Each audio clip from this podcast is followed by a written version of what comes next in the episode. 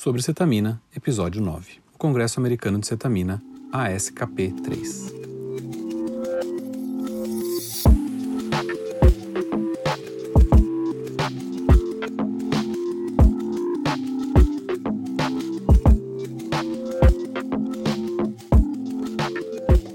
Esse é um podcast para médicos sob responsabilidade do Dr. Tiago Gil, médico anestesista, CRM 157384, RQE 64871.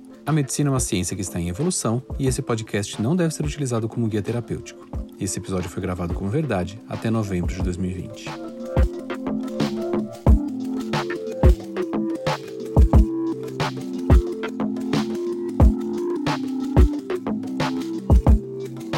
Olá pessoal, vamos falar sobre cetamina? Hoje vamos rever a minha jornada.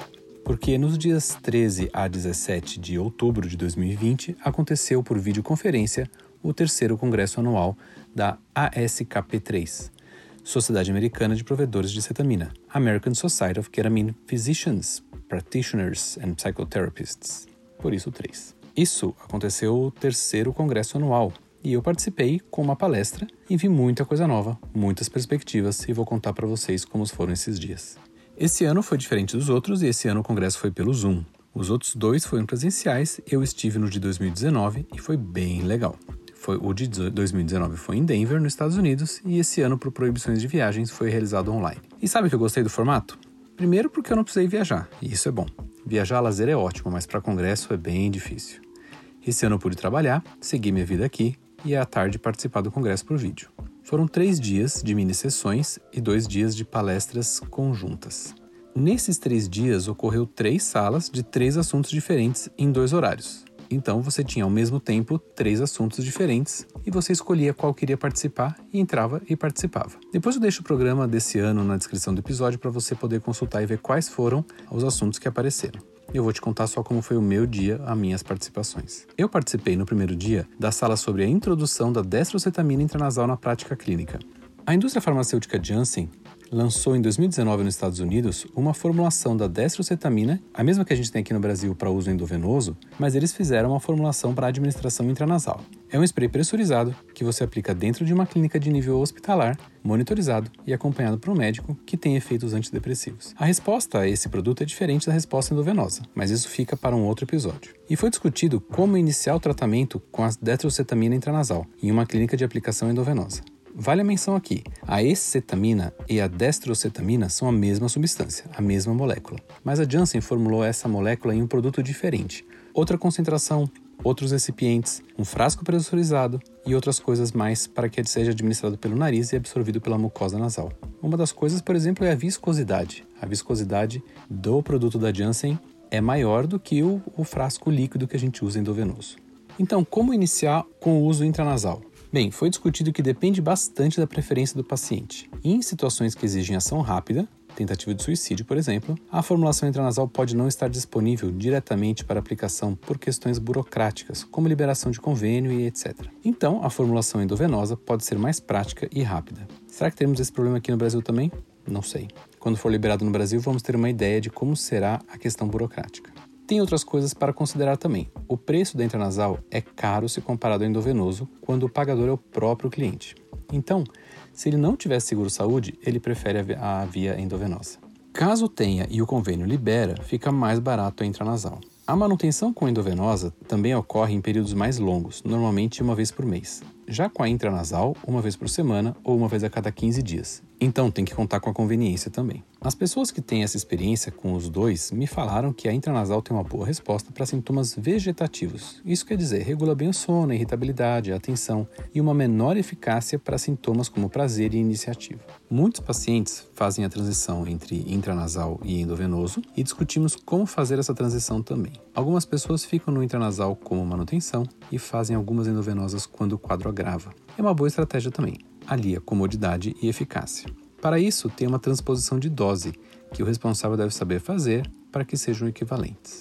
E como será a forma brasileira de lidar com essas opções? Ainda não sabemos. Quando for liberado aqui no Brasil, a gente vai descobrir juntos. O segundo encontro que participei foi de um assunto que já abordei através do livro da Berkeley Jones, no episódio 7. Como o paciente gosta de ser tratado para ter a melhor experiência com cetamina. Quem deu essa, essa palestra, quem participou dessa aula, foi um paciente que também é médico e nos contou quais os fatores de sucesso e de fracasso para uma infusão de cetamina. Novamente, ele fala muito do setting e do mindset. Setting é onde é feita a aplicação. A cetamina modifica sua percepção de mundo ao seu redor e por isso deve ser agradável e não aterrorizante. Se o ambiente estiver adequado, será uma infusão agradável, e se o ambiente estiver cheio de ruídos e interferências, será uma experiência desagradável. A verdade também é que ninguém ainda conseguiu uma medicação que não cause dissociação, não altere essa percepção e tenha uma resposta antidepressiva rápida e adequada.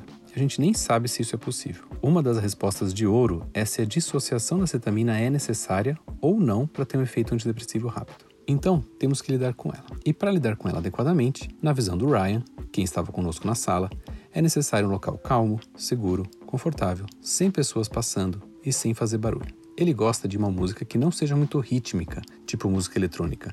Ele prefere músicas clássicas ou de meditação. Ele gosta de usar um cobertor ponderado. Sabe o que, que é? Aqueles cobertores com peso que a gente se sente mais aconchegado, mais abraçado. Ele fala que a sala de infusão deve ser tipo um abraço. Foi assim que ele descreveu. No dia da infusão também não pode ter estresse nenhum. Não deve, né? Mas trabalhar, brigar, discutir, essas coisas que aumentam o estresse deve ser evitado. Os objetivos do tratamento devem ser bem esclarecidos. O tempo de resposta, as alternativas, também devem ser bem esclarecidas antes do início, porque a cetamina não deve ser encarada como a última fronteira, o último recurso. Isso vai aumentar o peso que cada infusão vai ter e não é bom para a saúde mental. Uma coisa muito importante também é ter acompanhamento de psicólogo. Isso ajuda muito na forma de lidar como toda essa transformação que a cetamina causa, seja para recuperação ou seja para entender que a cetamina não foi capaz de ajudar.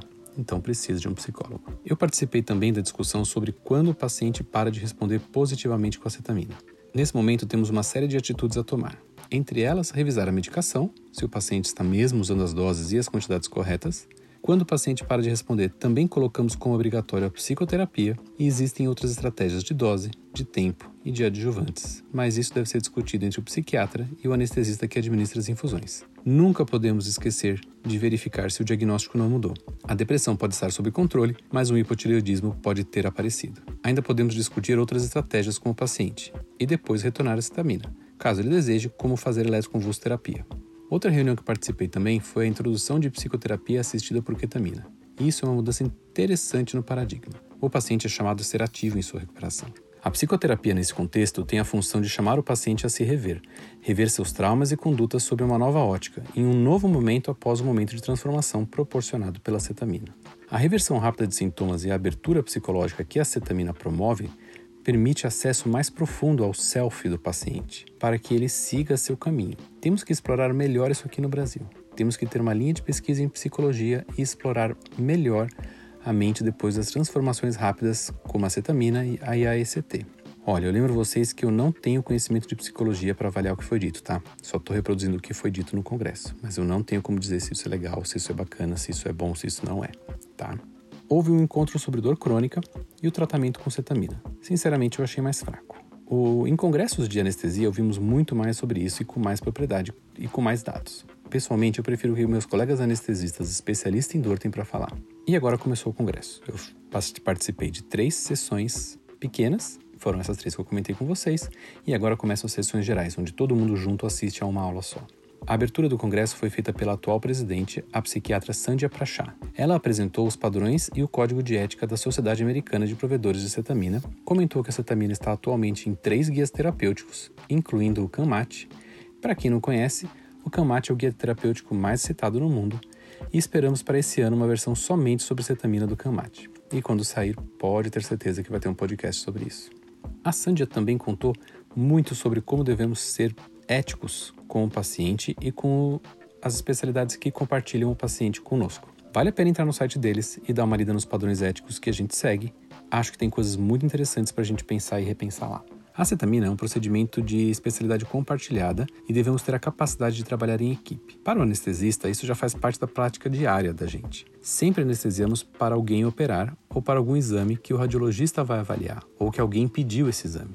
A gente está acostumado a compartilhar as informações e compartilhar as decisões. Porém, algumas especialidades não têm essa característica central, esse compartilhamento, e devemos ter isso em mente. Isso coloca o profissional que indica um local para infusão eticamente corresponsável pela indicação. Se você me indicou para ir em tal clínica de infusão, eu estou confiando em você, eu estou acreditando em você. Então, quem indica tem que ter, sentir isso e tem que pensar sobre isso. A avaliação pré-anestésica foi novamente colocado como ponto-chave, tanto para o sucesso do procedimento, quanto para a indicação e preparação do paciente e a segurança dele. Os aspectos de saúde clínica têm que ser revistos a cada infusão. Nas palestras que eu vi, a primeira palestra, então, foi uma pesquisa básica do Jason Wallace. Ele falou sobre o básico de farmacologia e farmacocinética da cetamina. Você sabia que a cetamina é um antagonista? Quer dizer, bloqueia o receptor NMDA, mas que existem 7 a quarta potência, 7 elevado à quarta potência, de tipos de receptor de NMDA.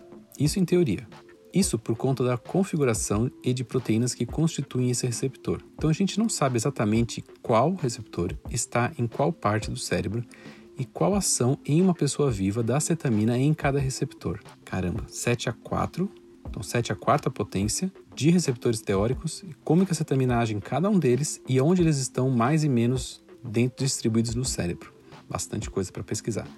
Isso deve ser um, um caminho para a gente descobrir a falha da resposta terapêutica da cetamina. O segundo palestrante foi o psiquiatra canadense Sagar Parikh. Ele nos atualizou da pesquisa que ele faz em busca de um biomarcador de depressão e de transtorno bipolar. Mostrou nessa pesquisa que eles administraram cetamina de duas formas, tempos variados, 100 minutos e 40 minutos, e buscaram por biomarcadores antes que possam prever a resposta da pessoa à terapia e depois que possam dizer que a pessoa teve um quadro revertido.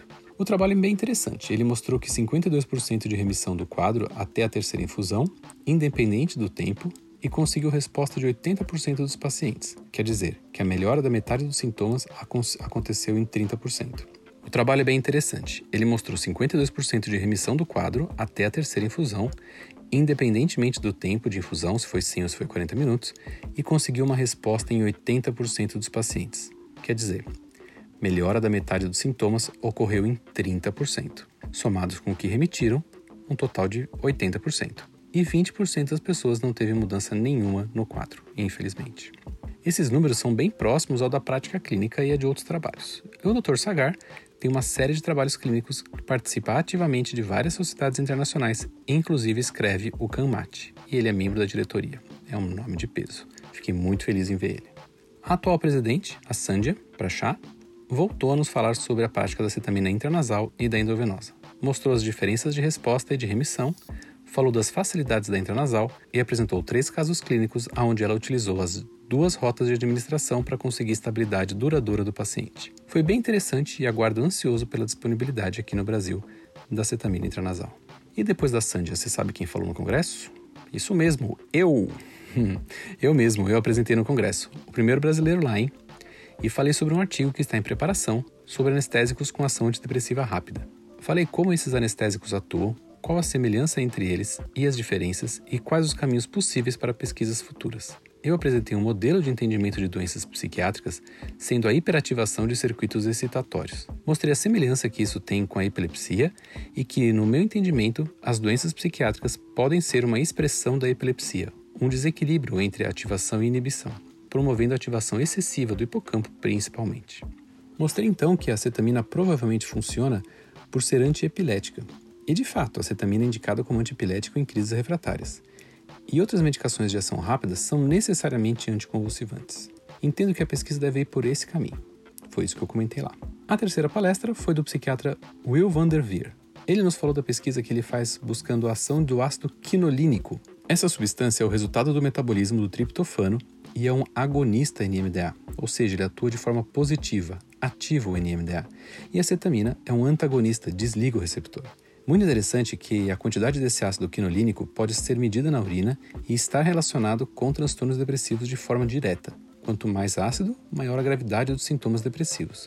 E o bloqueio da produção desse ácido está em pesquisa para redução dos sintomas depressivos. Muito interessante. O Dr. Van der Veer também trabalha com psicoterapia guiada por psicodélicos, em especial o MDMA para estresse pós-traumático e contribuiu muito com o MAPS, um grupo americano que estuda psicodélicos.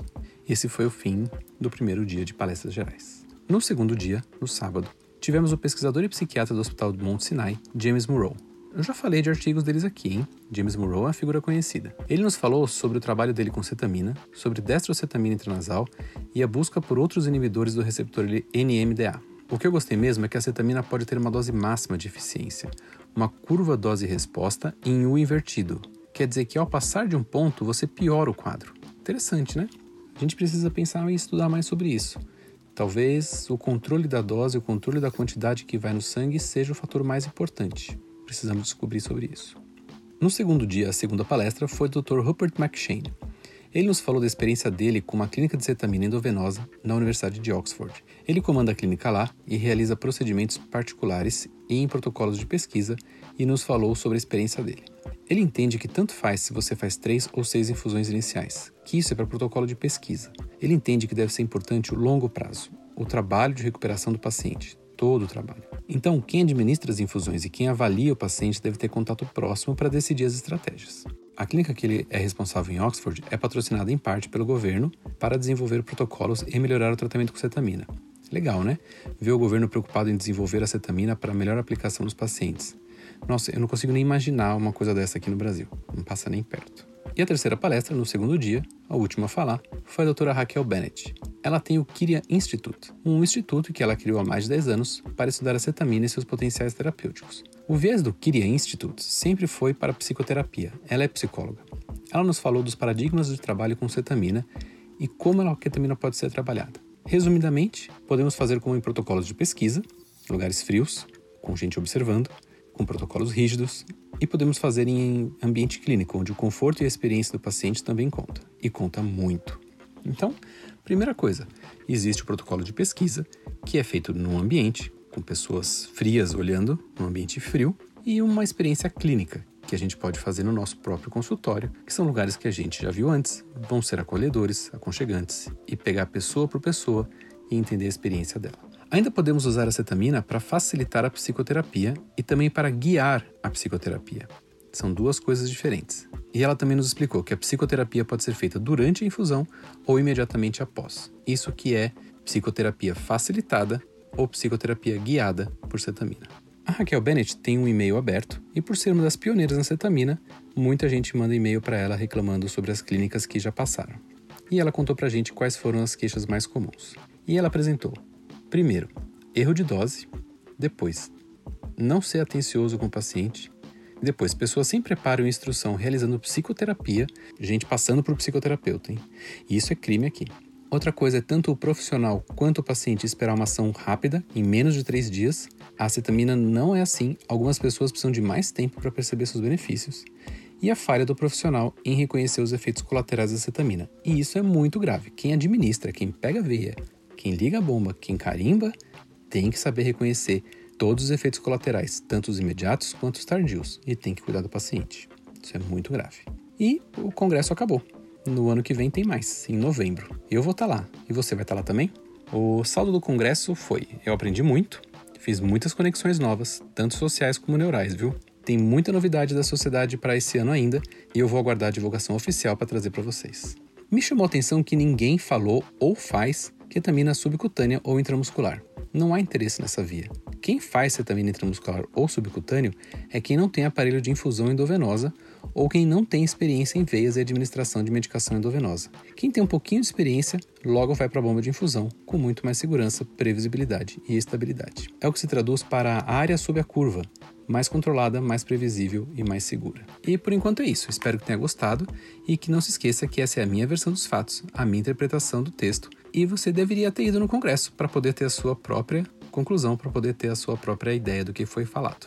Mas fica para o ano que vem, em novembro. O meu e-mail é contato@cetamina.com e em várias redes sociais como Centro de Cetamina. Até a próxima.